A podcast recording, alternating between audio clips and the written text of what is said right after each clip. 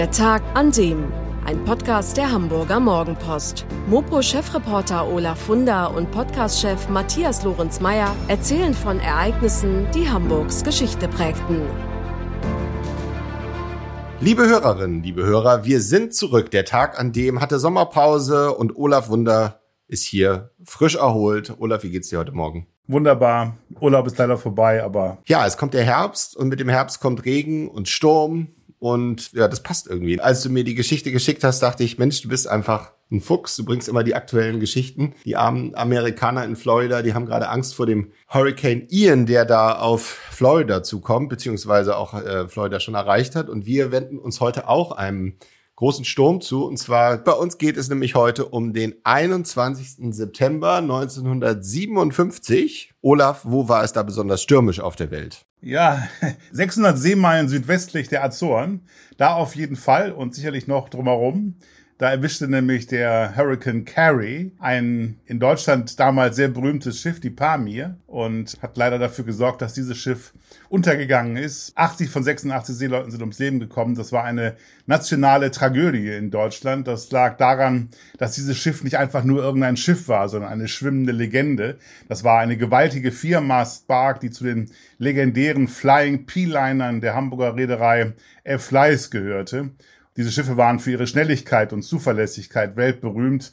Die haben es zu ihren besten Zeiten auch mit Dampfern aufgenommen. Die waren mindestens genauso schnell. Naja, und mit diesem Untergang der Pamir endete allerdings dann auch die Zeit der Handelssegler.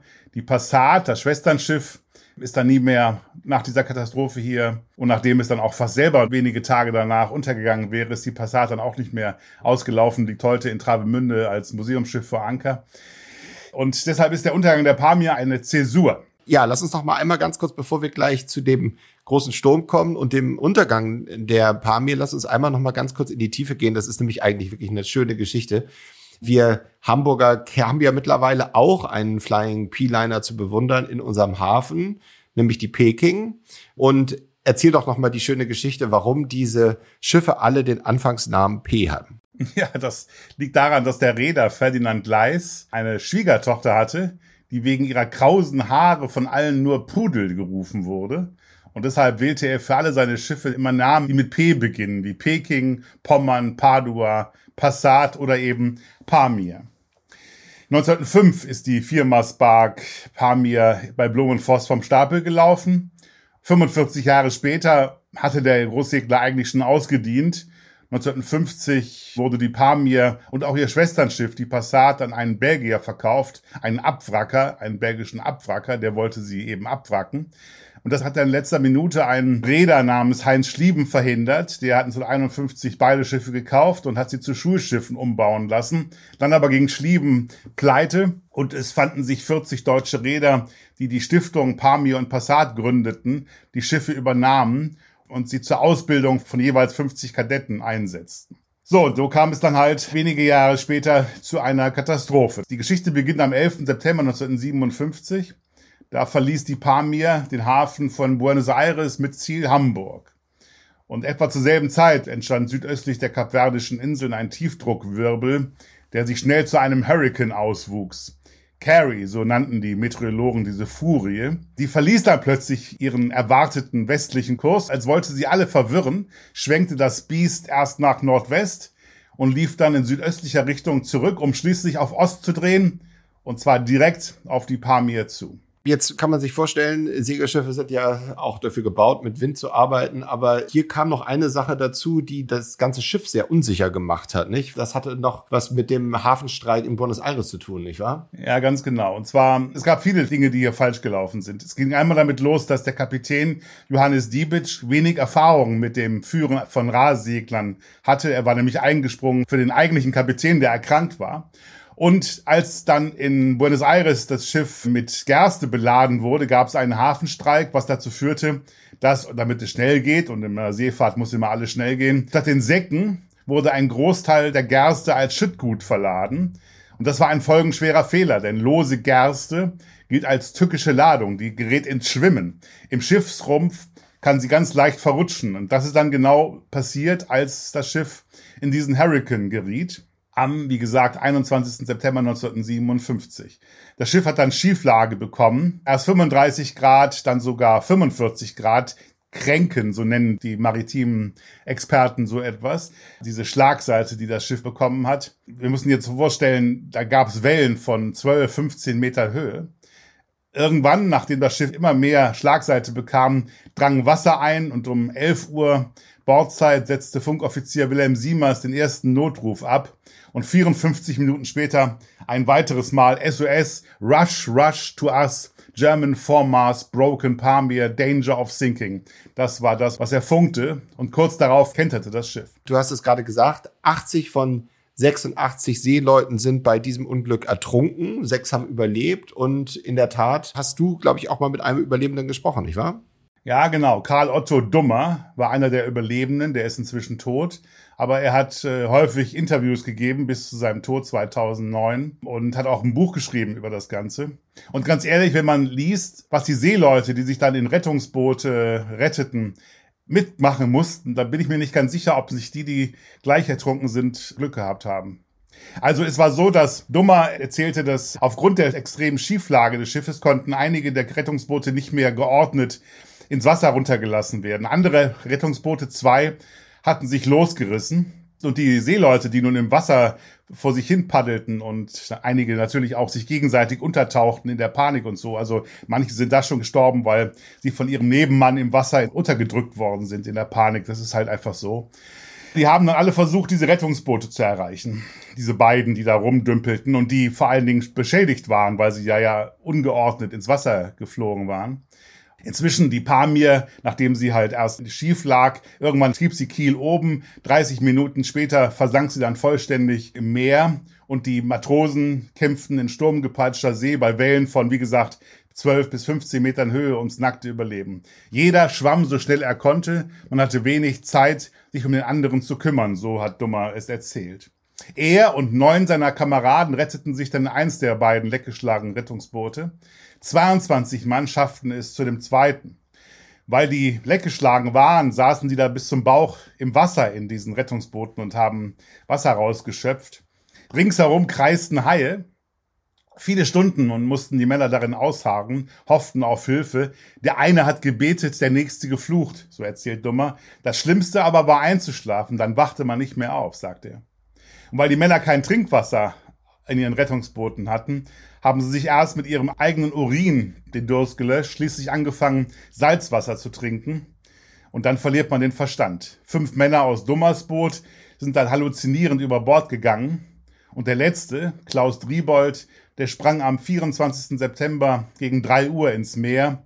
Das sind Szenen, so sagte Dummer, die man nicht mehr vergisst. Und Driebold sprang genau zweieinhalb Stunden vor seiner Rettung sozusagen über Bord. Zweieinhalb Stunden später kam die Rettung. Der US-Frachter Saxon sichtete das Rettungsboot von Dummer und seinen noch vier Kameraden. Denn inzwischen war eine der größten Suchaktionen angelaufen, die es auf See je gegeben hat. In einem Umkreis von 200 Seemeilen beteiligten sich 60 Schiffe aus 13 Nationen und 11 Flugzeuge daran. Und 56 Stunden hat es gedauert, bis dann die Saxon auf das Rettungsboot von Dummer und seinen Kameraden gestoßen ist. 56 Stunden. Man muss sich das vorstellen, unter diesen Umständen, wie das, was das für diese Menschen da gewesen sein muss, dass sie das bis zu ihrem Lebensende nicht mehr vergessen haben, das kann man sich vorstellen. Es gibt noch so ein Zitat, das würde ich gerne erzählen, weil Dummer hat geschrieben, wie der Moment dieser Rettung für sie war. Eine Regenböe kam auf uns zu, eine schwarze Wand. Dann sahen wir einen Regenbogen und zwischen Regenbogen und Regen, das sah aus wie ein Tor und mittendrin ein wunderschönes Schiff. Dann denken sie doch, jetzt sind sie verrückt, aber dann ist das wirklich. Das waren Dummers Worte. 18 weitere Stunden vergingen, bis dann das US-Küstenwachschiff Absecon auf das zweite Rettungsboot stieß. Von den anfangs 22 Männern saß da nur noch einer, Günther Haselbach hieß er. Und die Suchschiffe haben dann ansonsten nur noch etliche Schwimmwesten gefunden, in denen noch Spuren von menschlichen Körpern zu finden waren. Die Haie hatten großen Appetit. Drei Tage wurde dann die Suche noch fortgesetzt, ohne jeden Erfolg.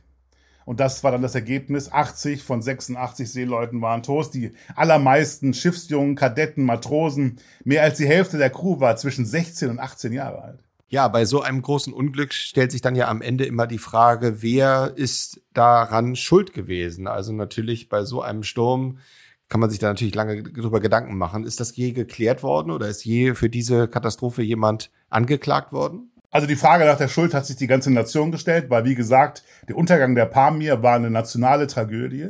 Und da muss man sich auch noch das Wechselbad der Gefühle vorstellen. Es gab dann erst durch einen Irrtum die Meldung in den deutschen Zeitungen und im Radio vermutlich, es seien 70 Seeleute gerettet worden. Das war ein Irrtum. Dann stellte sich raus, es sind fast alle tot. Also es muss ein Wechselbad der Gefühle für die Menschen gewesen sein. Meine Mutter erzählt auch, dass sie sich gut daran erinnern kann an diese Tage ja, es wurde dann die Frage gestellt, wer ist schuld? Und naja, so richtig geklärt ist es nicht. Jedenfalls wird bis heute darüber gestritten. Weil es auf der einen Seite Leute, maritime Experten wie den Buchautor Johannes K. Soyener gibt, der auch mal ein Buch über den Untergang der Pamir verfasst hat und der davon spricht, dass die Pamir ein Seelenverkäufer gewesen sei. Das Schiff sei in einem sehr schlechten Zustand gewesen, hätte niemals mehr auslaufen dürfen, hätte abgewrackt gehört. Dringende Reparaturen seien aus Geldmangel aufgeschoben worden. Allerdings das offizielle Untersuchungsergebnis der Experten des Seeamtes Lübeck kam dann zu einem anderen Ergebnis.